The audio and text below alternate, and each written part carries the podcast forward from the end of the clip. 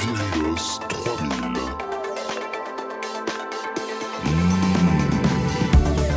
Muscles. Grosse facture. Cigare. Biceps. Gros patrimoine. Aujourd'hui, aujourd'hui, je reçois une personne que je classe parmi les personnes qui sont waouh. Parce que quand on regarde la carrière de cette personne qui est face à moi, on se dit waouh. Quand on regarde cette personne, on dit waouh. Comme j'ai fait waouh en la voyant arriver, toute, toute classieuse comme elle était. Quand, euh, quand on regarde son spectacle, qu'on regarde son écriture, on dit waouh. Quand on entend sa voix, on fait waouh. Voilà. J'avais envie de te mettre bien.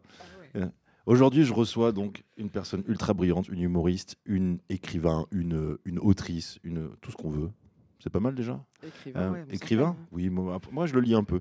Euh, qui s'appelle Morgane Cadignan, ma sultane de la Barbade, ma, ma chanteresse de la canne à sucre, ma gitane, de la, ma gitane de bouteille de rhum, je sais pas. Non, non, parce que tu sais, c'est la Guadeloupe et moi, je suis un- moi comme j'y connais rien, Oui, j'ai voulu la faire un. princesse des mers du Sud. Voilà, ouais, j'adorerais, exactement, voilà.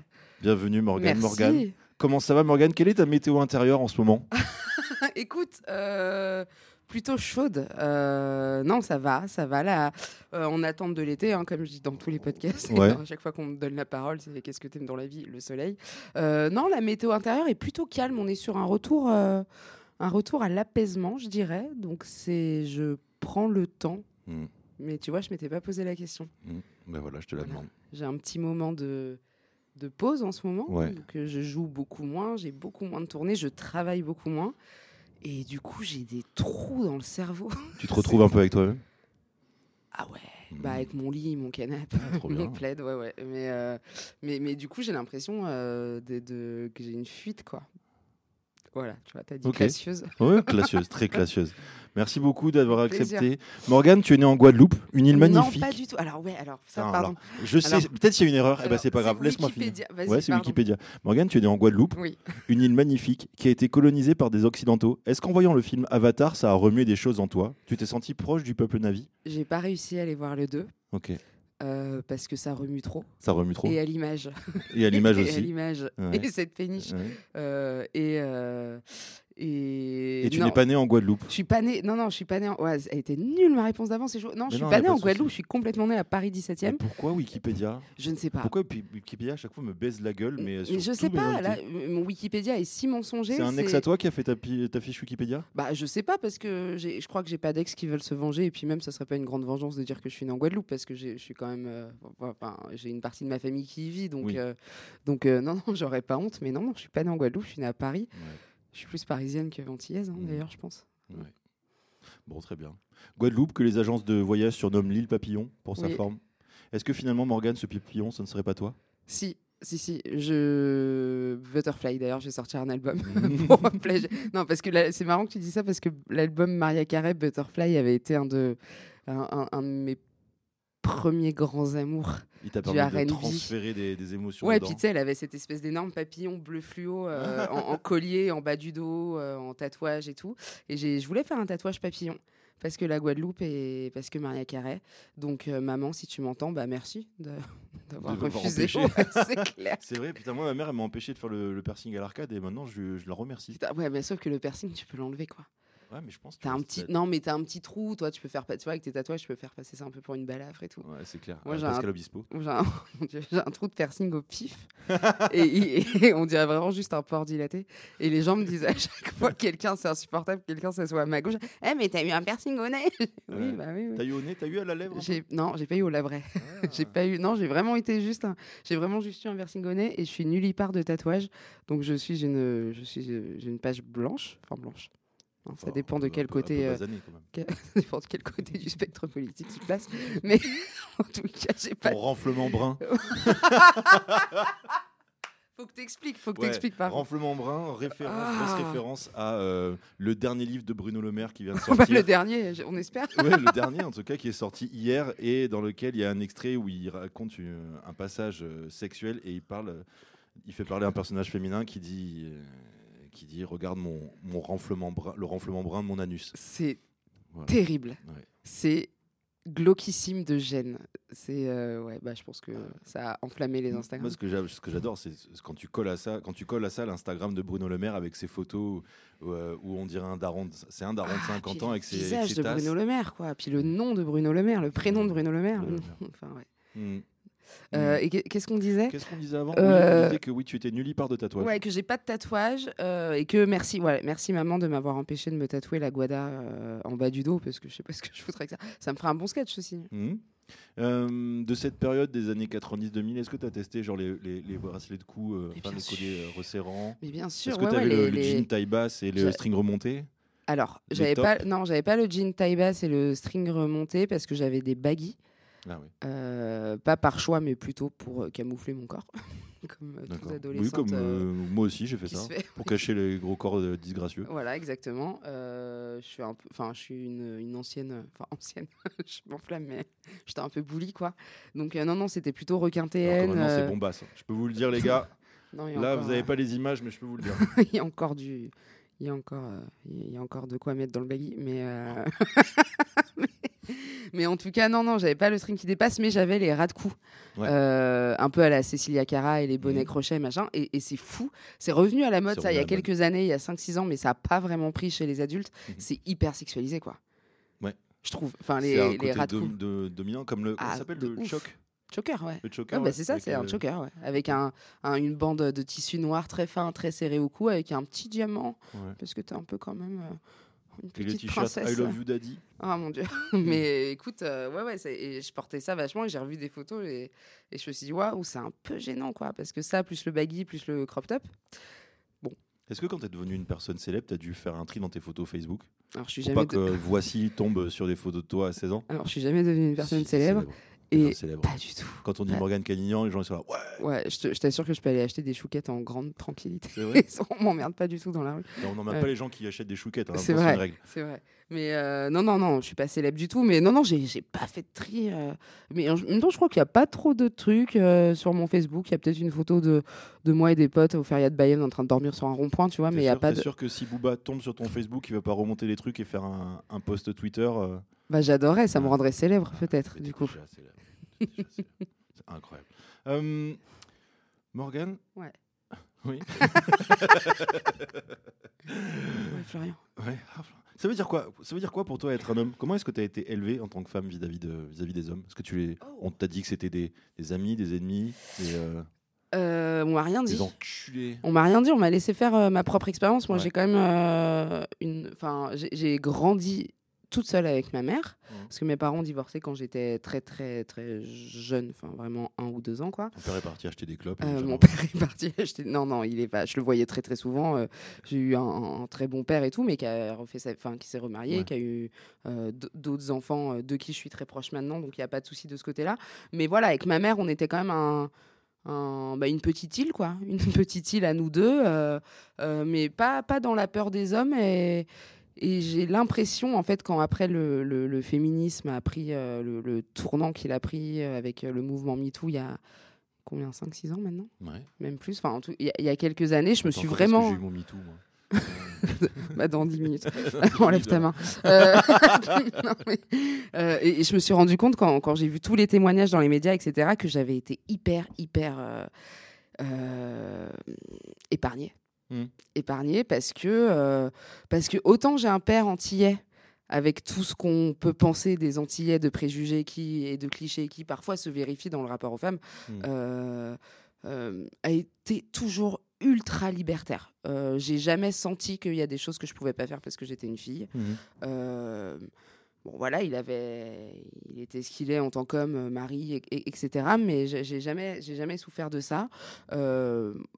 Mon- moi, je suis l'aîné euh, avec 13 ans de plus, 13 et 10 ans de plus.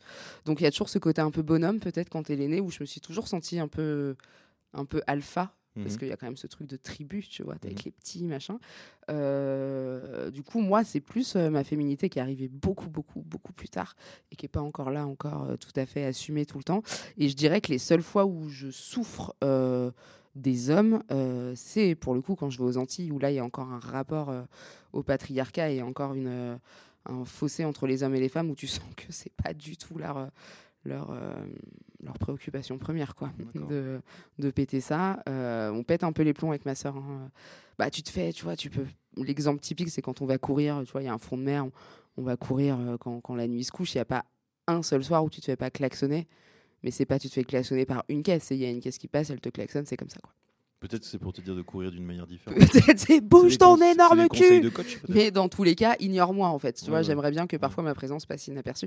Euh, et à côté de ça, t'as les meufs, euh, t'as vraiment tout ce, euh, toute cette culture où les, où, où les meufs s'assument. Tu vois, c'est les, les, les robes en filet, tout est transparent, c'est Mhm. les, les bikinis, les maillots de bain, c'est, tu vois, il y a des tatouages, c'est hyper plantureux, machin, tu vois, mais. Mais les mecs, euh, ouais, sont. euh, Enfin, c'est encore un peu compliqué de ce côté-là. Mais moi, non, on m'a jamais dit que les hommes étaient étaient dangereux. En, en tout cas, on m'a on m'a toujours dit, on, on m'a jamais dit que les hommes étaient dangereux, qui pourraient me faire du mal, Mhm. euh, et que je devais me protéger et que je devais euh, faire attention à comment je m'habille, etc. Mais il y a une partie de ma famille où on m'a dit que les hommes n'étaient pas fidèles. Mhm. Mais pas euh, D'ailleurs, t'es né en France parce que ton père venait voir une, une Euh, amante. ça exactement. Euh, je suis l'enfant, euh, je suis l'enfant française, la première Ouais, enfant ouais. française de mon père. Après, bon, on a une carte d'Europe comme comme, chez ouais. Flux, tu sais, puis on met des petites oui. punaises partout. Il y a des gosses. C'est son petit tour Pas de du France tout. à lui, quoi. Pas du tout, mon Dieu, non, pas du tout. On est que trois et non, il était super, c'est horrible. je peux pas dire ça, c'est horrible. Euh, non, non, mais, euh, mais, mais en tout cas, on, on m'a dit que les hommes n'étaient pas fidèles. Pas forcément mes parents directement, hein, mais plus des tantes, euh, tu vois, des, des, des vieilles dames, des amis de la famille, des voisines. T'as toujours quelqu'un qui traîne et puis t'as toujours cet adage Ah bah, euh, un tel, il est pas martiniquais, il est partiniquais. Euh, bon. Et, et c'est con parce que c'est des blagues et à la limite, tu vois, ça justifie juste le jeu de mots, mais c'est un truc qui s'ancre dans ta tête. J'avoue, Je suis un peu Et- jaloux de ce jeu de mots. Tu vois Il est, Il est vachement- pas mal, hein. mais euh, les, les femmes disaient ça. euh, L'infidélité des hommes n'était pas quelque chose qui faisait souffrir les, les femmes, c'était comme ça. Mm. C'était le ciel est bleu, le- euh, le- les palmiers sont verts et les hommes sont infidèles. Et c'est comme ça. Mais, mais c'était pas des femmes éplorées du départ de leur mari, tu vois. C'est euh, Même pas résigné, quoi. C'est juste, c'est pour elle. c'est c'était- comme ça. Elles les ont C'est- toujours ouais. comme ça. C'est comme ça. Et puis, euh, c'est- les Antilles, c'est quand même.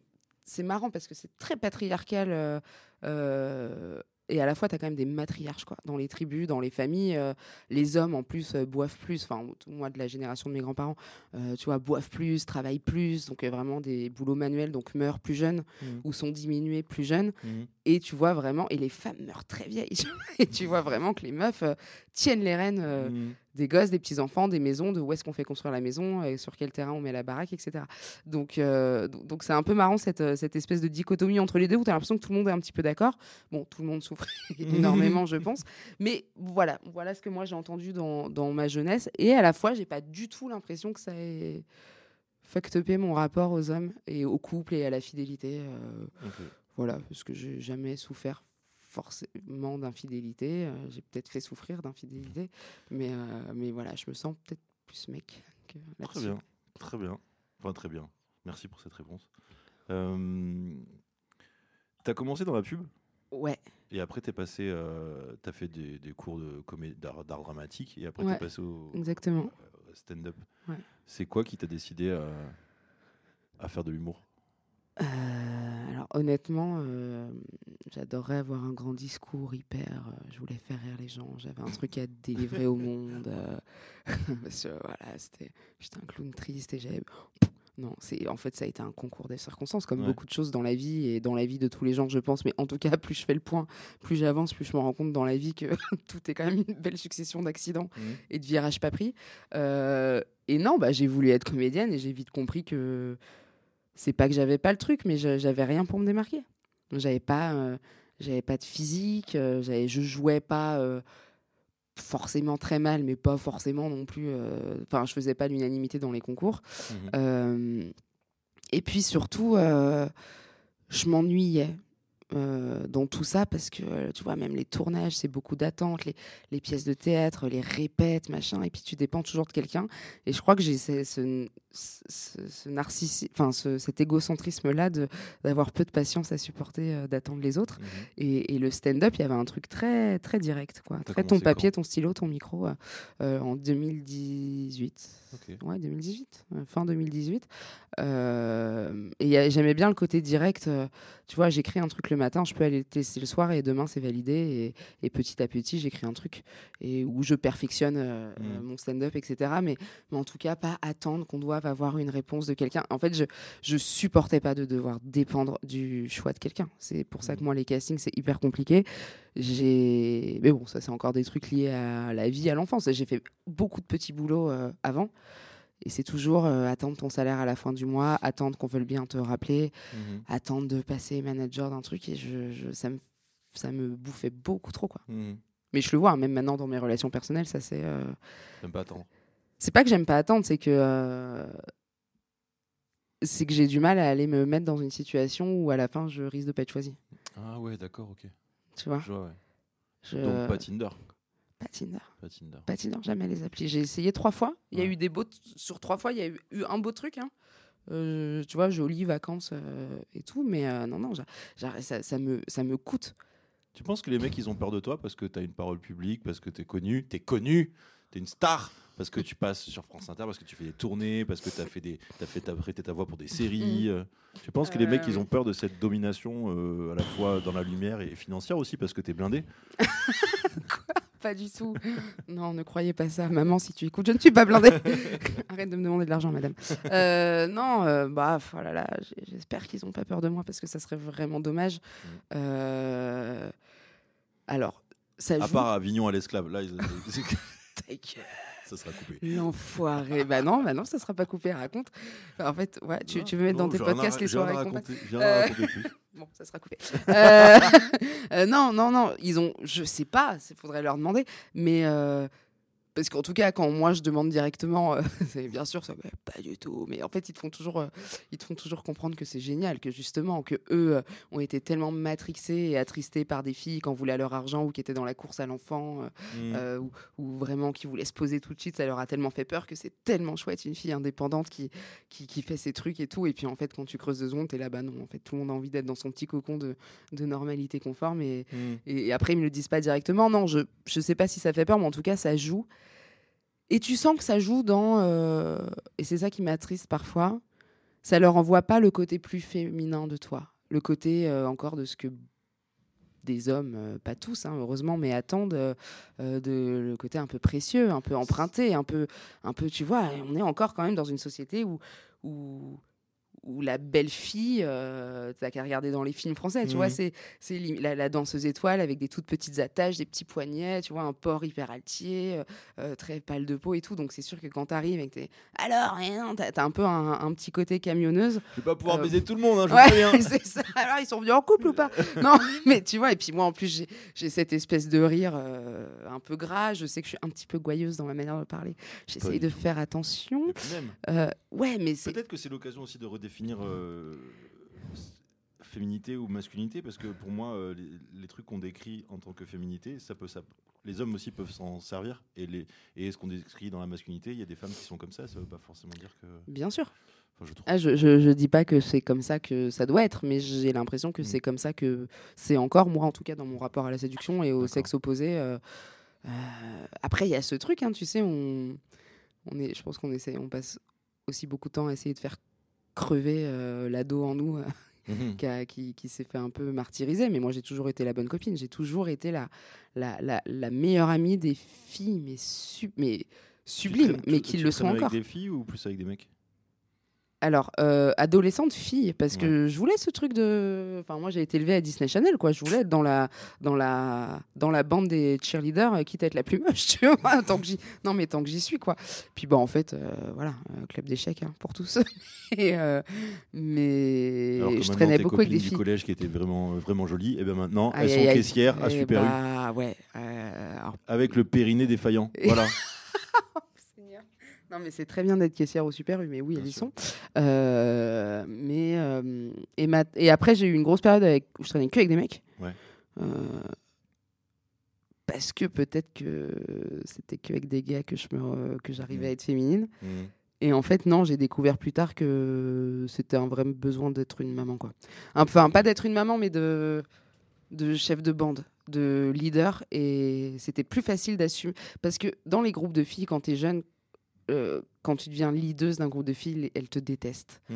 Euh, tu vois, et ça se retourne toujours contre toi. Dans un groupe de mecs, quand tu as 24, 25, 26 ans, bon, t'es leader, bah, c'est là, ça les arrange bien que quelqu'un Ouais, euh, programme les vacances. Et, et- et moi, j'aimais bien ce rôle de, de louve, tu vois, enfin, tu vois, de, un peu de maman ours pour tout le monde.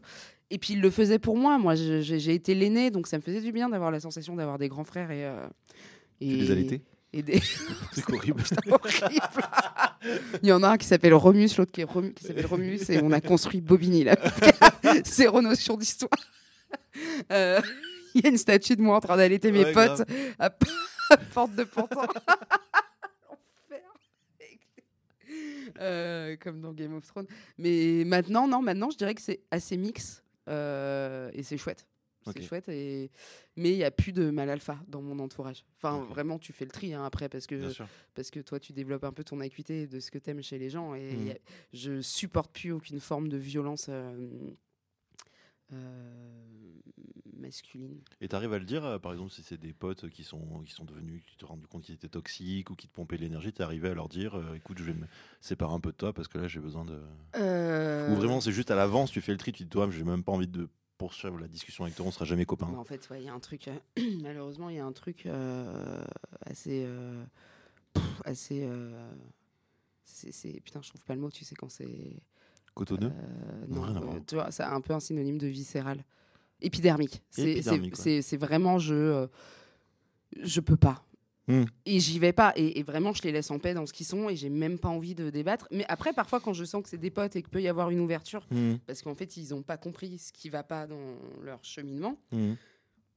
là, on discute. Et si je vois qu'il y a une ouverture, bah, en fait, on est là pour ça, pour euh, évoluer et grandir tous ensemble. Moi aussi, Mhm. j'ai été problématique une tonne de fois et, et c'est chouette quand on me le dit. Et je trouve que j'ai beaucoup d'amour pour les gens et beaucoup de respect et d'admiration parce que je sais pas tout le temps le faire euh, pour les gens à qui tu balances un peu leur cas de vérité, qu'ils ne se vexent pas et qu'ils essayent pas de, Mhm. de, de se justifier.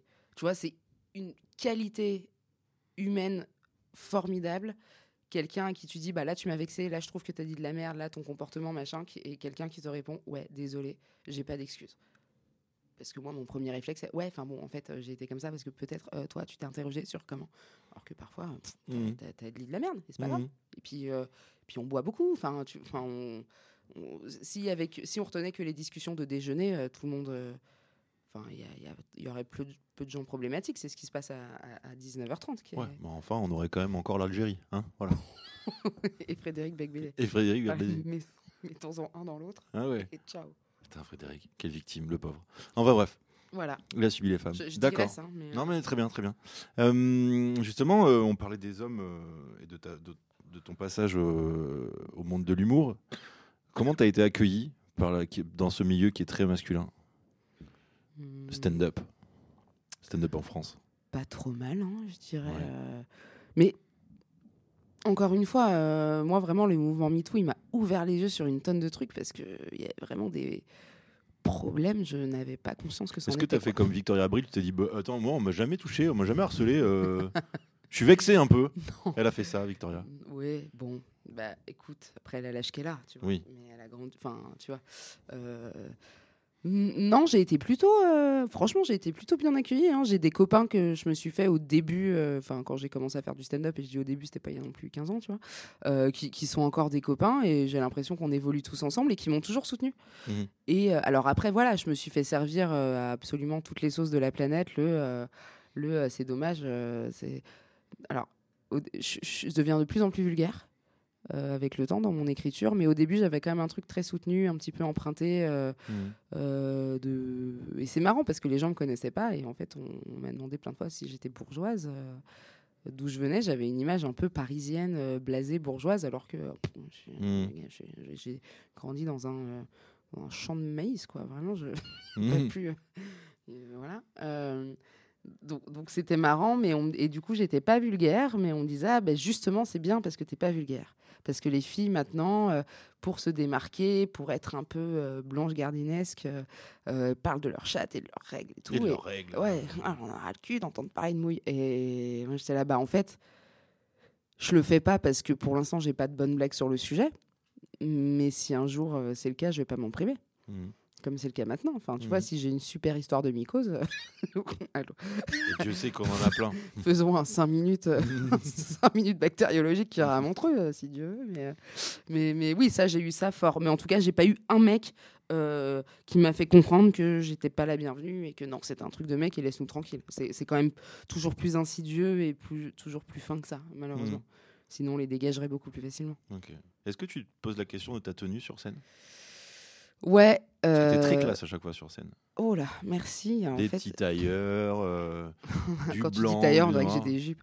Non, non, Euh, tailleur dans le sens. euh, Non, j'ai quand même ce euh, truc un peu ringos, enfin que certains maintenant dans l'humour peuvent être ringards, trouver ringard d'avoir la tenue de scène parce que je trouve ça cool de pas monter avec le jean avec lequel j'ai traîné toute la journée, mais parce que j'ai été un peu élevé à ça moi, mais euh, mais mais en fait ça c'est un truc euh, c'est un, un truc d'éducation. Mhm. De euh, moi on met, on mettait pas le jean sur le lit et puis on, on, on se mettait pas en jogging pour prendre l'avion, tu vois un peu les, les habits du dimanche quoi Ok. d'aller à la messe euh, avec, en, en Guadeloupe avec tu vois les beaux chapeaux les robes les machins tu vois. Donc c'est quand même un truc. Et puis tu Mhm. vas être regardé tu vas être pris en photo. Donc donc j'avais cette petite coquetterie là et puis en fait au début c'était surtout pour me cacher en fait. C'est parce que c'est d'une violence. En fait je pense que l'être humain n'est pas fait pour avoir des représentations de lui-même aussi souvent. Mhm. et quand tu montes sur scène et que tu vois que tu es tagué dans euh, 14 stories euh, dégueulasses en contre-plongée avec le projo, le, le bouton, le bourrelet, où, où toi tu te sentais un peu jolie avant de monter sur scène et tu là, ouais d'accord, donc c'est ça que les gens ont vu. Et tu as juste envie de crever. Plus ça allait, plus je faisais des tenues droites, noires, centrées, bah pour, enfin, vraiment pour, euh, vraiment pour euh, cacher quoi. Euh, c'était pas peur des moqueries, c'était vraiment peur de mon regard à moi-même. Ouais. C'est dur, pour moi c'est vraiment une épreuve. C'est vraiment une épreuve euh, la tenue de scène. Après, il y a des trucs parfois que j'ai envie de mettre et je me dis, bah là, c'est con parce que les gens vont pas écouter ce que je dis, ils vont, ils vont regarder ce gros message sur mon euh, Avec ces tétons qui pointent. ouais, c'est ça, mais, mais euh, j'en ai de plus en plus rien à foutre. Ok. Comment t'as réagi la première fois que t'as vu ton affiche placardée? Est-ce que tu t'es reconnu ou est-ce que tu t'es dit plutôt euh, Ah, vas-y, je peux pas me voir euh, J'ai pas kiffé. Pas kiffé ouais. Photo, ça va. Photo, j'arrive à me voir. Euh, vidéo, c'est très compliqué. Ouais. Et tu vois, je déteste. J'étais très complexée par ma voix. Après, t'as une voix de ouf. Bah. Vas-y, dis un truc genre. dis fromage de brebis. Fromage de brebis. Oh là là, ben voilà. Non mais, Voilà. fait... non mais j'ai fait après j'ai fait de la voix de pub après j'ai fait de la radio et puis Ah bon oui. bah à force de me faire surprendre dans ma caisse à, à m'entendre quand il passe un best-of t'es là waouh c'est très bizarre et c'est très désagréable mais je faisais même pas de répondeur à l'époque tellement je supportais pas de m'entendre Ah ouais, et ouais c'est fou. et, et là je me suis habituée je dirais pas que j'aime mais c'est bon maintenant je suis habituée et voir mon corps en mouvement Mhm. c'est encore hyper dur. Les vidéos France Inter euh, filmées et tout, ça va parce que tu es assis et tu un peu caché derrière ton papier. Et puis voilà, tu vois, il y a un truc, un gros Mhm. éclairage et tout. Mais les vidéos de scène, bah, je mets rien. hein, tu vois. Euh, c'est compliqué. Moi, quand les montreux sortent, je demande aux gens, euh, je demande à deux, trois potes et des gens avec qui je bosse de regarder et de me dire euh, ce qui va, ce qui va pas. Mais je, je, jamais je regarderai un, un- mon heure de spectacle. Là, on va faire une capta Ah, trop bien. en juin. Et je sais que c'est mon meilleur pote qui réalise et qu'on va devoir faire un montage. Mhm. Ça va être euh, des journées horribles de montage. Ouais. Horribles. Mais euh, bon, après, euh, tu zoomes toujours sur ce que toi, t'aimes pas. Donc je pense que les gens, ils voient un ensemble. Ouais. T'as du mal à recevoir les compliments? Euh, J'ai du mal à... je- je- je- Les compliments sur l'écriture, sur le travail, sur le cerveau, sur l'intellect, ça va, tu Ouais. vois. Euh, parce que je me suis parce que ça a été ma carapace donc je me dis Ouais, ah ouais. chouette elle marche Mhm. Tu vois, je vais me cacher derrière, je vais, je vais cacher ma tête que j'aime pas derrière plein de livres. Et Mhm. comme ça, oh là t'as lu tout ça. Je Ouais, j'ai lu tout ça. Ah ouais. Et, euh, mais les compliments physiques, euh, je mais c'est. Mais je le vois dans la drague. Je suis, tu vois, si si, si un, un- un garçon me dit t'es belle, je- ma première réponse, c'est t'es ta gueule. Tu vois, vraiment, j'ai un truc de n'importe quoi. Et vraiment, et ça m'est arrivé un jour. Et et- et il y a quelqu'un qui m'a dit, mais elle est folle cette réponse de dire n'importe quoi. Mm. Dit, mais non, mais tu. Enfin, pas du tout, quoi. Et bon, ça c'est. euh, ça, ça. Puis il y a- il y a des phases euh, où c'est mieux. Et il y a des phases où c'est pire. Mais en fait, ça, je pense que quand tu creuses un peu, Mm. tout le monde est pareil, quoi. Moi, il y, a des- il y a des copines que je, que je trouve, mais des meufs, mais. pff, des- C'est même pas des avions, c'est le ciel, quoi. Enfin, vraiment, au-dessus, c'est le soleil qui, qui, qui sont sublimes ici, mais et en fait, elles se camouflent dans des trucs et tu vas à la plage avec elles et tu vois que les meufs elles sont en paréo et que jamais elles veulent se montrer en maillot et t'es là, non, toi. Mhm. Et en fait, euh, ça, ça me rassure, Ouais. égoïstement, de, me dire que, de me dire que je suis pas toute seule. Et j'ai une pote qui m'a dit un truc, euh, si tu nous entends, Mathilde, qui est, qui est coach, et qui m'a dit un truc qui m'a retourné la tronche. Euh, elle m'a dit, mais en fait, tu t'es jamais rencontré et personne ne s'est jamais rencontré. Elle m'a dit, toi, quand tu te vois, avant de partir de chez toi, tu te regardes pas, tu te vérifies. Donc tu dis putain tiens ça c'est bon, allez ça ça va, les cheveux tac.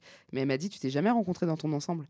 Ton rire, ton regard, ta façon dont ta bouche elle se tord quand tu parles, euh, euh, comment tu parles avec tes mains, tout ce qui est, comment tu captes la lumière, tu t'es jamais et c'est normal parce que t'es on est Ouais. en 2D à l'intérieur de nous, Ouais, tu ouais. vois. Et ça je me suis dit ah bah ouais c'est vrai ouais. Ou alors il faudrait euh, ne pas s'écouter, ne pas se regarder pendant je sais pas une semaine et Ouais, après. euh, Ouais. Mais même si tu te regardes et que tu te parles dans un miroir, ça sera toujours toi, tu vois. c'est- tu- Tu t'es jamais écouté de manière passive. Ouais. Et c'est hyper intéressant et ça m'a vachement rassurée parce que je me suis dit, bah ouais, en fait, il n'y a pas juste euh, ce truc que j'aime pas. Mhm. Il y a tout, il y a peut-être euh, mon odeur, le truc. Donc, et ça, c'est trop bien. Quand tu arrives à te le dire souvent. Cette odeur de sucre. Cette odeur de sel et de parfum d'ailleurs. l'exotisation, Le jasmin. Et de safran, le gars, il mélange. Il a les chié sur sa carte du monde. souk. Le souk. Le, souk, oui, parce que c'est vrai, c'est vrai, que, sari, vrai que tu ressembles plus à, à quelqu'un du pays du Ah soleil euh, du Maghreb que, Oui, oui, que de la. Guadeloupe. Ah bah je sais. Mm. Mais c'est drôle. Mais ça, c'est drôle. Mais ça, j'en parlerai, je pense, dans le prochain spectacle parce que euh, euh, parce que c'est marrant parce que la Guadeloupe a beaucoup compté pour moi parce qu'à un moment je me suis cachée. Enfin, je pense qu'il y a un moment dans ma vie très fort où j'avais besoin d'un havre de paix et d'un communautarisme aussi, Mhm. d'appartenir à Ouais. d'appartenir à quelque part à- sans la communauté antillaise, mais de dire voilà, moi je viens de là, Mm. mon caractère c'est parce que ça et euh, et ma tête c'est parce que ça. Sauf que il y a que moi qui le sais vraiment. du coup, genre vous avez des caisses, ah la Guadeloupe, genre Guadeloupe, machin, alors que bon, en fait, ma- quand ma grand-mère va mourir, la Guadeloupe, ça sera fini avec elle, tu vois, je vais pas y retourner. euh, et, et- et plus de. coup, Si c'est- ta sœur, elle habite pas là-bas non plus? Bah, elle, elle fait quelques mois, mais elle sera revenue au bout d'un moment. Tu vois, elle a 20 ok. ans, ma sœur, donc peut-être que dans deux ans, elle est euh, sur une- en train de fumer de l'opium sur une plage en Inde, auquel cas, attends-moi. Mhm. Euh, mais, mais du coup, non, ça, je pense que j'en parlerai dans le prochain spectacle de. euh, de euh, je... c'est cool, quoi. Parce que euh, pour les castings, c'est chouette. Les casteurs aiment bien. Parce que je suis toujours à une coupe de cheveux euh, d'être. euh, d'être euh, rebeu ou euh, d'être tunisienne ou d'être antillaise ou d'être anglaise si vraiment euh, je Oui. d'une petite gastro. Oui, Eh non oui, mais tout vrai. est possible en Ah fait. Tout est possible. Multifacette, incroyable. Euh, c'est quoi, ça serait quoi pour toi la définition de la virilité? Oh waouh.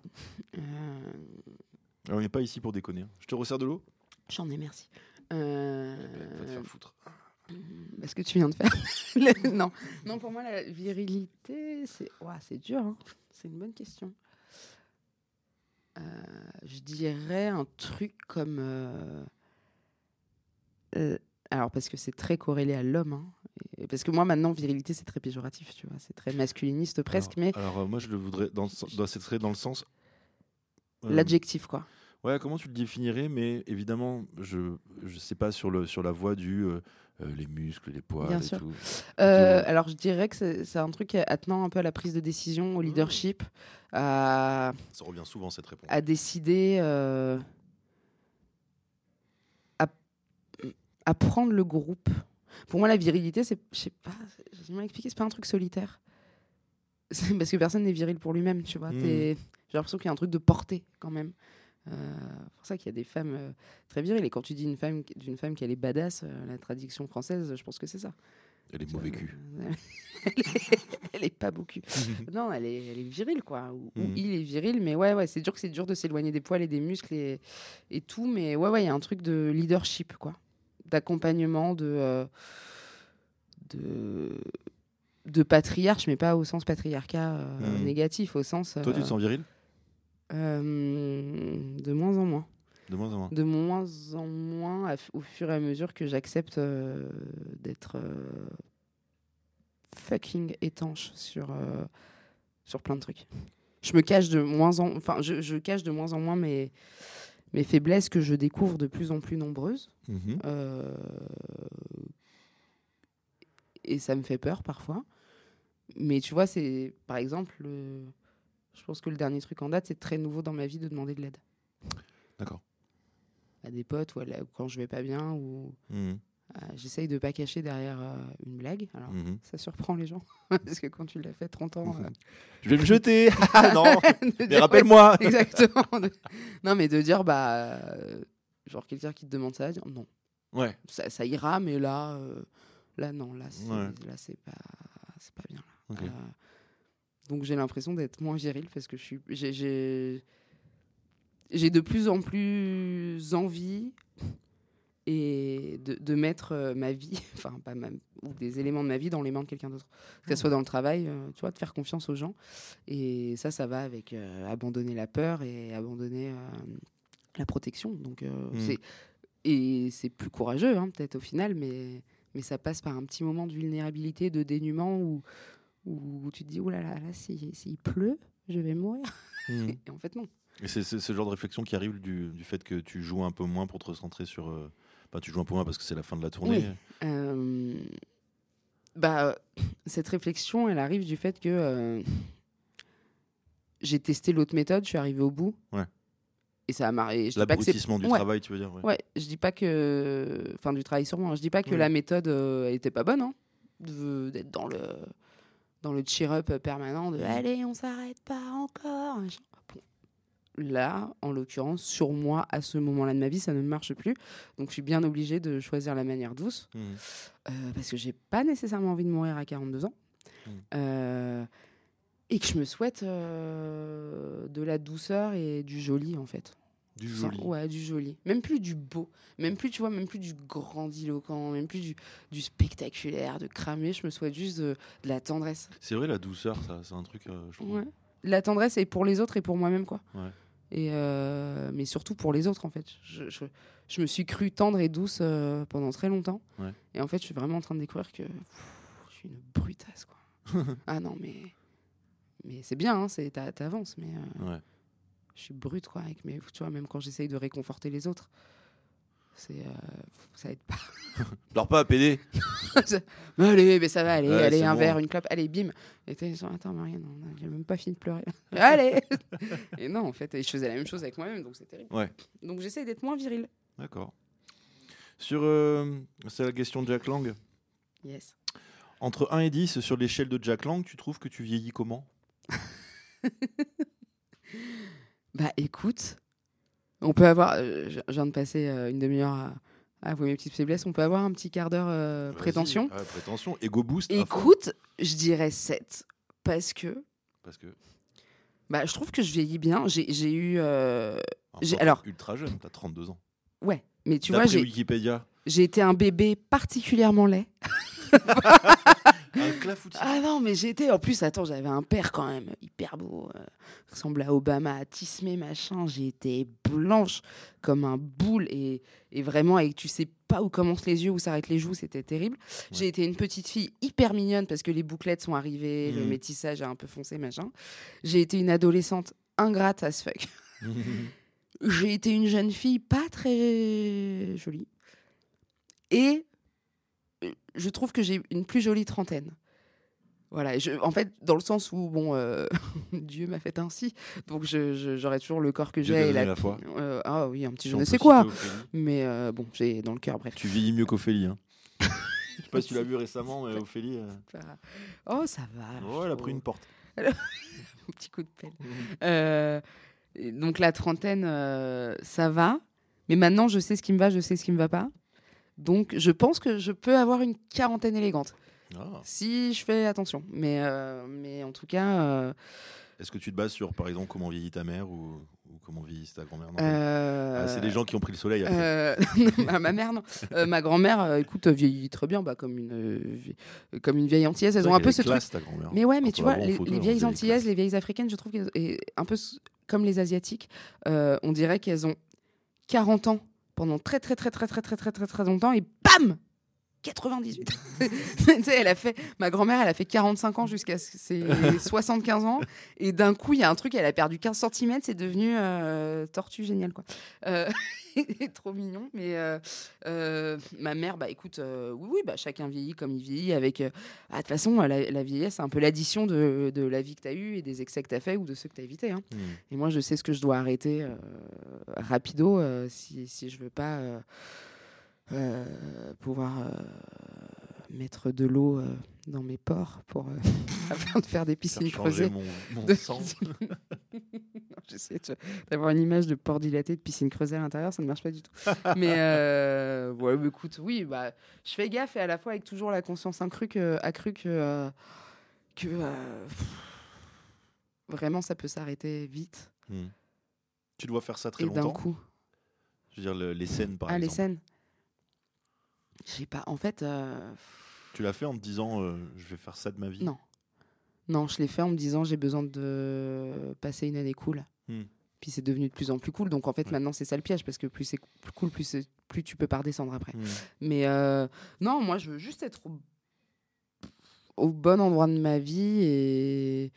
Et je sais pas si je ferai ça tout le temps, je vais le faire encore. hein. Hmm. C'est pas, c'est, c'est pas fini parce que ça me rend, ça me met bien, vraiment. Je, suis- je suis bien, quoi. C'est ancré, c'est aligné et tout. Mais je sais pas si je ferai parce que putain, la vie, oh, enfin, il, il peut se passer, mais tellement de trucs, je sais pas où je serai l'année prochaine, quoi. Mm. Enfin, si, justement, je sais où je serai l'année prochaine, mais tu me demandes euh, à aller dans 8 ans, à 40 ans, euh, je sais pas, je sais pas si j'aurai des enfants, je Mm. sais pas si je serai euh, en France, je sais pas si. Et puis regarde, tu vois, il y a eu le confinement, il y avait plein d'humoristes qui étaient en train de monter et tout. Bim, et puis bah du coup, ils ont fait un enfant ou ils se sont dit bah en fait euh, trop dur de vivre ce truc-là en étant dans le spectacle vivant, dans la culture. Ouais. Euh, j'ai perdu mon intermittence, machin, donc ils sont de, ils ont complètement changé de métier, et ils sont très très heureux maintenant, tu vois. Euh, là, pour, pour moi, le Covid, ça a été, j'en suis pas spécialement traumatisée, mais ça a été, il y a eu un avant-après, dans le sens où ça m'a vraiment ouvert un truc en moi de ok, à partir de maintenant, en fait, s'il y a eu ça, c'est qu'il peut. Non, s'il y a eu ça, il peut se passer vraiment plein de trucs qu'on ne soupçonne même pas. Hmm. Là, quitte, je me dis vraiment, demain, il y a une, une épidémie de peste noire ou un tsunami dans le sud de la France ou un tremblement de terre à Paname. Euh, ouais, ok. Tu vois, euh, il il y a vraiment plus rien qui est impossible Hmm. pour j'ai l'impression et je suis un peu fataliste mais euh, mais je le pense du coup euh, j'arrive plus à faire de plans à long terme. Mais c'est trop bien ça me sauve. Hmm. parce que comme la spontanéité et la légèreté sont pas des trucs qui m'habitent tellement ça m'aide à pas faire des grands plans de vie et de pleurer après quand je vois que qu'ils vont pas arriver. Hmm. donc c'est plutôt positif. Tu penses que la Terre est plate? Ouais. Bah, bien sûr. Enfin c'est pas je pense c'est Oui, la Terre- enfin, c'est une vérité scientifique. Après chacun tu sais hein, ce que ce que nous racontent les médias. Ouais, ça c'est clair. Euh, on passe à la question Sardou. Est-ce que les hommes c'était mieux avant? Hmm. Bah non. hein. Qui peut dire oui? Non, non, mais c'est terrible parce que je pense qu'il y a plein de gens qui diraient oui. Non, je pense que c'était mieux pour eux. Enfin, en tout cas pour les hommes blancs euh, cisgenres, ouais, pour eux vraiment, vraiment, Mhm. c'était mieux. hein, la, la belle époque des colonies et de l'impunité. Et, euh, Hmm. et bien sûr que tu es toujours mieux quand tu es dans le déni de toi-même. Mais bon, à un moment, ça pète. Donc non, non, pour, en tout cas pour moi en tant que femme, euh, c'était pas mieux avant. Mhm. Et encore une fois, j'ai été entourée d'hommes, euh, que ça soit mes ex, mes, mon père, mon frère, euh, mon petit frère qui se retrouve euh, quand même, euh, parce qu'on n'a plus notre père ni notre grand-père, il se retrouve vraiment dans une colonie de meufs. C'est, enfin, il est avec sa grand-mère, sa mère et ses deux sœurs. Donc, euh, La tempête d'ostrogène. quoi. oh la vache, Oh là là. et s'en a fait un gars, une personne mutique. il parle pas. Il Putain, exprime-toi. De toute façon, ça pue la chatte ici. hein. Voilà. pas la place. Et non, mais que, que des hommes, euh, tu vois, mon frère, putain, il a, il a 22 ans. Mm. Il est d'une douceur. Pas avec les femmes, mais juste avec son regard sur la life. Mm. Et, et il est smooth, et ses potes aussi. Et je me dis, mais si c'est ça, les hommes de demain, mais trop bien. J'ai vachement confiance en la génération d'après moi. Pour La- la nôtre, taper elle est- jeunes, du coup. Ah bah, alors là, je vais, je vais me priver, tiens. On va t'appeler la, la MILF. euh, Ouais, bah, J'attends que les potes de mon frère grandissent. L'enfer. C'est vraiment des gars où j'allais les chercher à l'école. Ils avaient dit la pomme pote, euh, la pomme pote éclatée au fond des poches. Et, et vraiment, cut 20 ans après. Euh, tu viens de coucher. L'enfer, ça me donne envie de crever.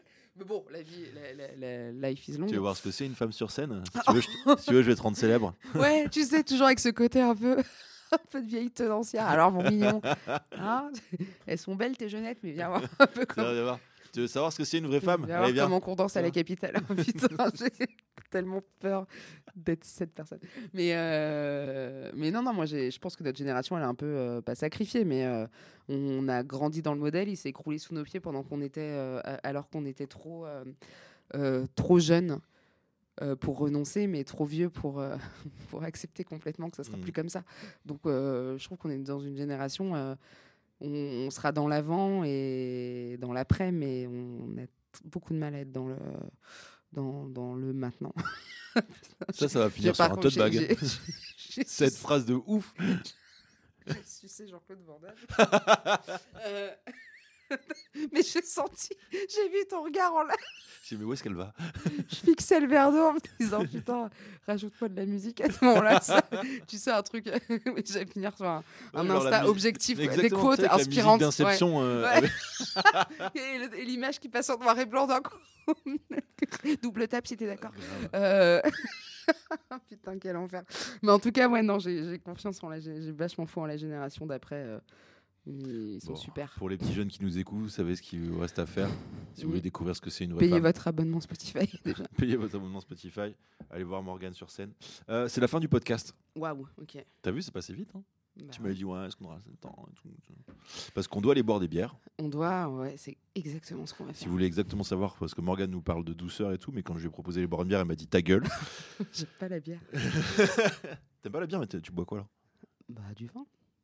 Bah, du- Bah, non, parce que j'étais, j'ai pas vu, j'étais en train de me demander s'il était trop tôt. bah, Mais les gens savent pas à quelle heure on enregistre. Non, Il est c'est clair. 22h. Il est 22h, l'heure du. Non, on plaisante, il est 9h45 du matin. On va aller se jeter un picon. Allez, On bam. est lundi. Grave. Euh, ouais, c'est la fin du podcast. Merc- Merci encore beaucoup. Mercu. Mercu. Euh, merci Morgane d'être venue. plaisir, Merci d'être euh, de t'être déplacé jusqu'à cette Merci. nouvelle scène. Merci à Thomas à la régie qui enregistre Oh, le merci, podcast. Thomas. Euh, merci à Jessie de la nouvelle scène qui nous permet d'enregistrer ici. Euh, une nouvelle scène, une salle incroyable où il y a plein d'artistes. Prenez vos places, c'est c'est super bien. Euh, et puis nous, on vous embrasse et puis on va boire. Bisous. Bisous.